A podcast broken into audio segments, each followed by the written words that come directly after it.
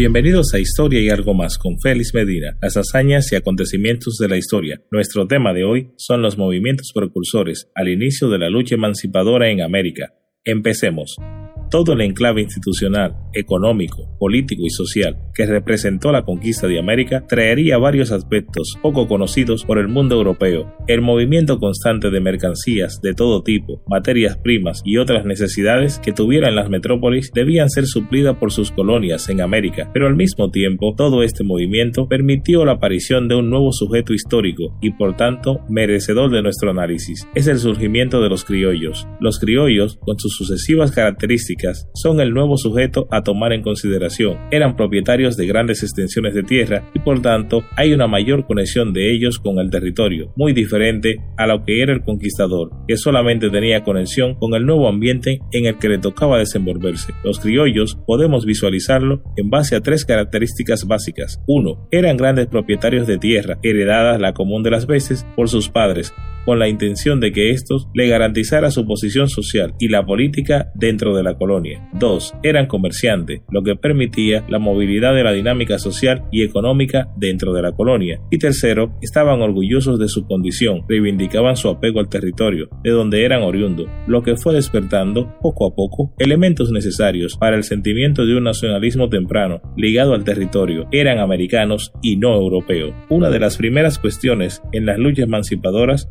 estuvo vinculada al rescate de la cuestión indígena y las rebeliones de los demás abajo, por reivindicaciones de reconocimiento de la nobleza o de la posición social. Sin embargo, cualquier cambio en base a la actitud de los criollos en las colonias españolas aún está latente en ellos la conexión con el colectivo, con la antigua figura del rey y el descontento con la relación de los aumentos de los impuestos. Una vez y descrito ya en líneas base, el principal sujeto actuante en todos los procesos por venir será el criollo. Pasemos ahora a hablar de los movimientos precursores por la liberación de las colonias españolas. El año de 1788 y 1789 estuvieron llenos de conspiraciones y de movimientos en función de liberar América, como fue el caso de Minas Gerais, la prédica emancipadora de Francisco Miranda en 1788, la Revolución Francesa, entre otros, pero la Revolución Continental en América estuvo estructurada fundamentalmente en tres etapas muy marcadas. Vamos a ver cada una de ellas. La primera etapa le correspondió a la Revolución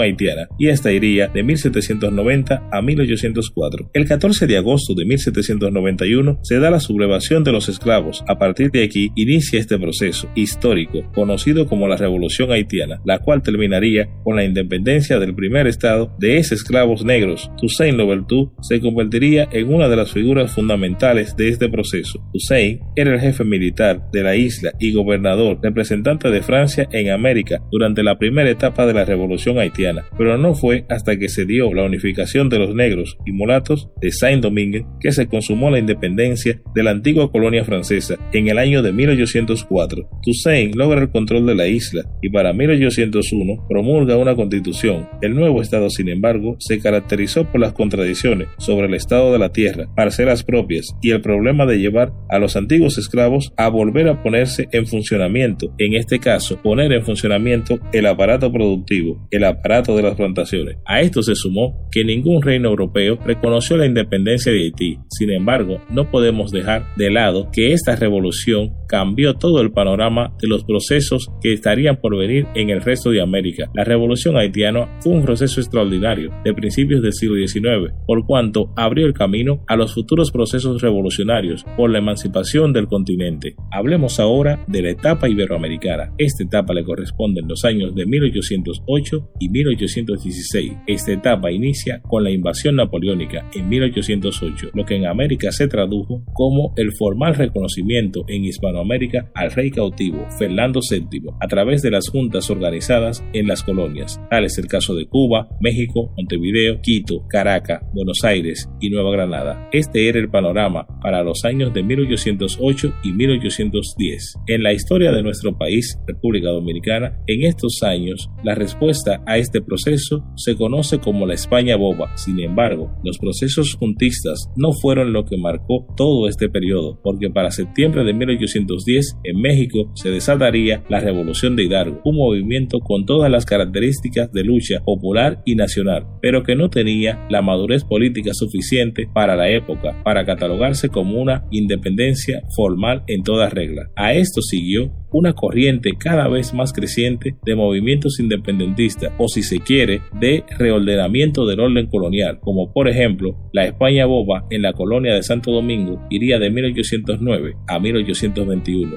en Nueva Granada la Patria boba de 1811, la Segunda República en Venezuela que iría de 1813 a 1814, la Patria Vieja en Chile 1812, Morelos en México, la fragmentación del Río de la Plata, todo esto se sumó a las contradicciones iniciales de estos procesos independentistas entre federalistas, centralistas, criollos, independentistas. Este es el panorama que tenemos en América para la época de las luchas emancipadoras. La tercera etapa entonces le corresponde al periodo de 1816 a 1830. Esta etapa en particular inicia con los procesos emancipadores en el continente. Básicamente ya están consolidados casi en su totalidad. Sin embargo, en los inicios de esta etapa, en 1816, la vía para la independencia son dos, o la función conservadora, como fue el caso de México y Brasil, y la vía revolucionaria, como se dio en el resto de Sudamérica. No obstante, es una época marcada por muchas formas y realidades desiguales, pero que tenían en común la necesidad de los criollos de tutelar sus destinos para sí mismos, planes de igualdad, monarquías parlamentarias, lucha por la igualdad entre criollos y españoles, monopolizaron el discurrir de esta etapa. Y hasta aquí es el episodio del día de hoy. Espero hayas aprendido algo en este viaje. No olvides suscribirte a este programa para que estés al tanto de los nuevos episodios. Recuerda que Historia y algo más se transmite semanalmente a través de esta plataforma. Te esperamos.